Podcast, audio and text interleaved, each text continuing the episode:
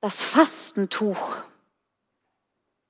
hier in der Kirche hängt nun schon das zweite Jahr. Ist Ihnen etwas aufgefallen darauf? Letztens bei unseren Werkstubenfrauen im Paradies kamen wir ins Gespräch über dieses Tuch. Und mir fiel auf, auch wenn es schon eine Weile hier hängt und es kleine Meditationshefte und Bilder dazu in unseren Kirchen gibt, was es darstellt, was es bedeutet, das war doch nicht so recht allen bekannt. Warum muss es hier hängen? Stilistisch scheint es ja nicht unbedingt hier hinzupassen. Ein Fastentuch, auch Hungertuch, Palmtuch oder Schmachtlappen genannt, verhüllt schon seit über tausend Jahren in der Fastenzeit die bildliche Darstellung Jesu, verhüllt vor allem das Kreuz. Und das Tuch entstand angelehnt an den jüdischen Tempelvorhang, der zur Todesstunde Jesu ja von oben an bis unten durch zerriss. Heute geht es nicht mehr mit diesen Tüchern darum, etwas zu verhüllen, sondern auf ein Ungleichgewicht zu zeigen zwischen arm und reich, krank und gesund, Freiheit und Unterdrückung. Es geht in diesen seit 1976 entstandenen ökumenischen Tüchern darum, dem Leiden der Welt aufrüttelnd Raum zu geben.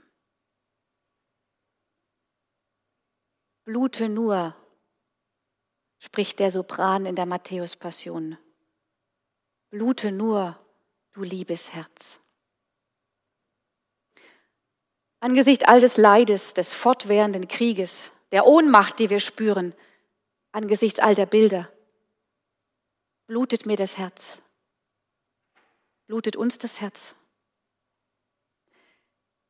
Dem, der hier auf dem Fastentuch abgebildet wurde, blutet nicht nur das Herz, sondern bluten die Füße.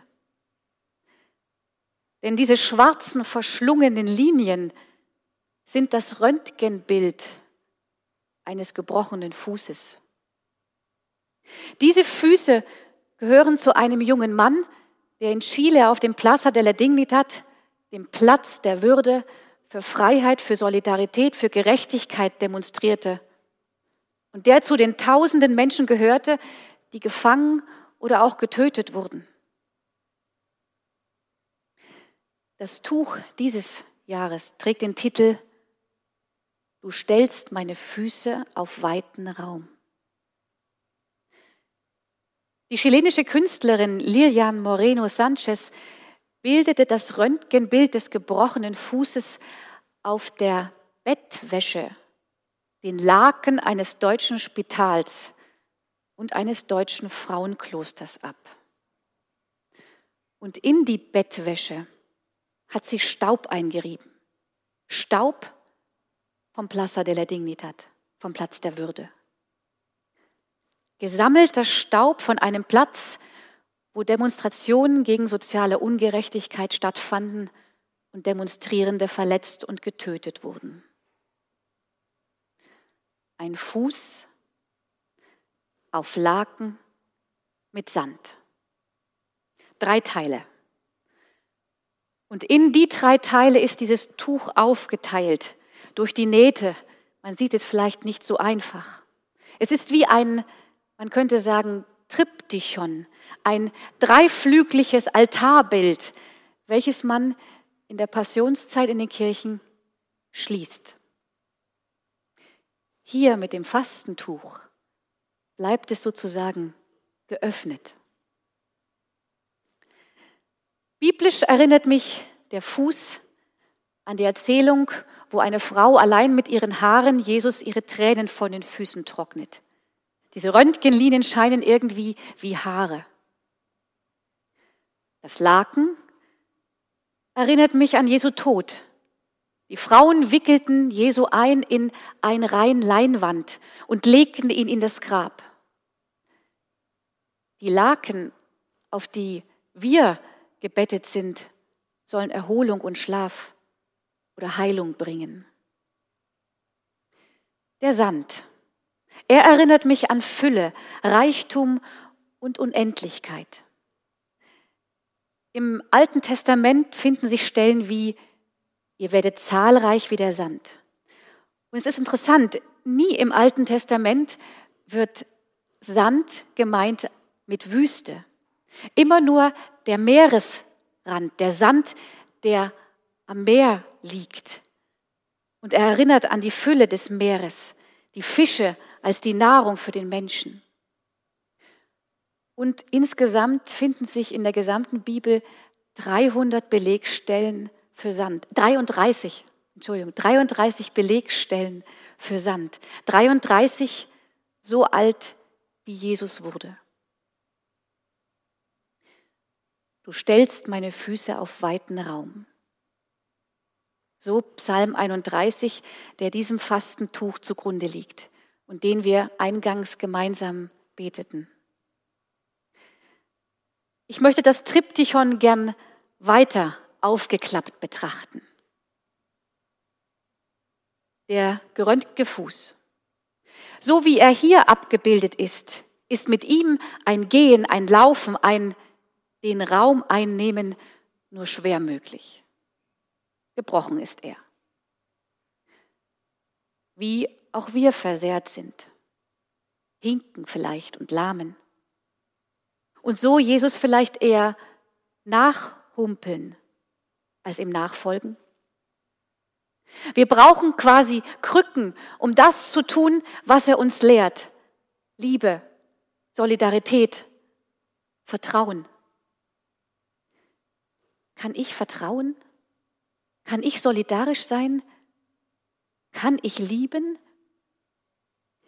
Ja, aber geht es mir leicht viel zu schnell von den Lippen. Ich würde gern etwas tun, aber ich kann nicht. Ich, ich würde ja gern vertrauen, aber die Erfahrung, die spricht dagegen und so weiter. In allem haben wir Ausflüchte, warum gerade etwas nicht geht, warum wir gerade nicht so solidarisch sein können, wie wir doch wollten, warum wir gerade nicht so vertrauen können, wie wir doch möchten.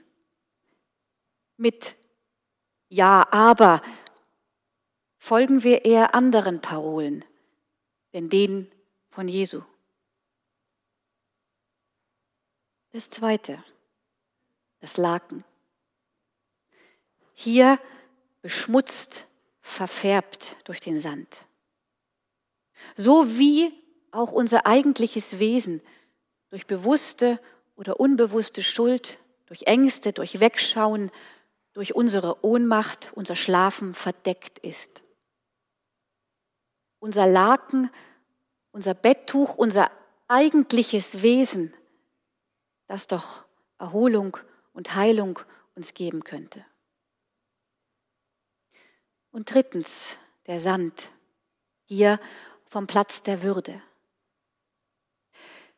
Wenn ein Fuß nur einmal vorkommt, einmalig, einzigartig ist und es Bettlaken einer Art mehrfach gibt, so ist Sand unendlich. Er ist in der Stadt, auf dem Land, in jeder Ritze, in jedem Schuh. Und damit ist Sand für mich auch ein Zeichen der Hoffnung, dass die, die aufstehen, die aufwachen, sich entwickeln aus den Laken, sich solidarisch zeigen, mutig sind, vertrauen, dass sie zahlreich werden wie der Sand, zahlreich werden wie die Fülle und den Reichtum spiegeln. Es macht mir Hoffnung, dieser Sand, trotz allem Unvermögen, selbst irgendwie ein, ein Sandkörnchen des Wandels, der Veränderung zu werden, zu sein wenn vielleicht auch nur im winzig kleinen. Und Sand ist gelb, goldgelb, wie die hier im Hungertuch aus Blattgold eingeflochtenen Blumen, die das Muster der Klosterbettwäsche wiedergeben. und als einziger Farbkontrast zwischen dem Schwarz und dem Weiß, dem Leiden und dem Lieben, dem Kreislauf des Lebens Hoffnung geben. Wie die Künstlerin selbst sagte, ein Röntgenbild erlaubt uns, alles genau zu sehen. Das Bild bleibt aber nicht im Leiden stehen. Es soll ausdrücken, wie wichtig es ist, wieder aufzustehen, sich zu bewegen und sich zu entwickeln. In uns ist eine Kraft, die es möglich macht, uns zu befreien. Hinaus in die Solidarität, die Liebe und die Hoffnung. Heute ist Palmsonntag. Jesu Einzug in die Stadt Jerusalem. Alles Volk jubelt ihm zu, streut Palmenzweige auf seinen Weg. Das steht nur bei Johannes zu lesen. Bei allen anderen Evangelisten werden einfach nur Zweige, so wie sie hier liegen, benannt. Palmzweige, Palmwedel heißen auf Hebräisch Kaf Tamar. Und Kaf bedeutet Hand, die gebundene Hand.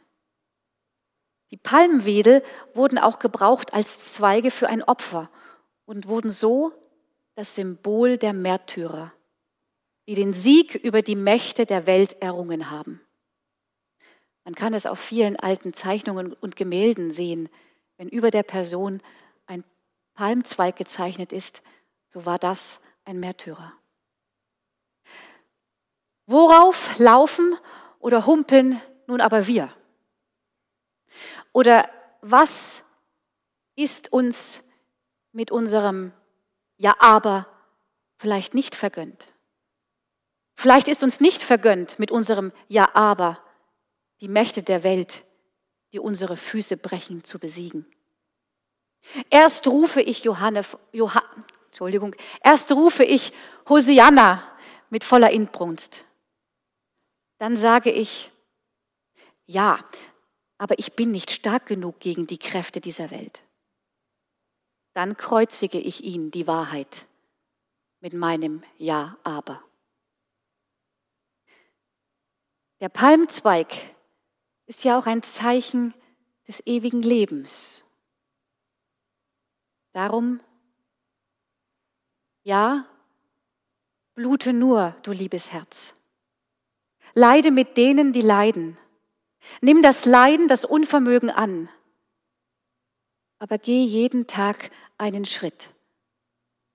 Auch über Palmzweige. Versuche der Kraft in dir, dem Wesen in dir zu vertrauen. Versuche dich zu entwickeln aus den Laken und nicht den Parolen der Welt zu trauen. Was wäre, einmal die letzten Tage bis Ostern ganz auf die Worte Ja, aber zu verzichten.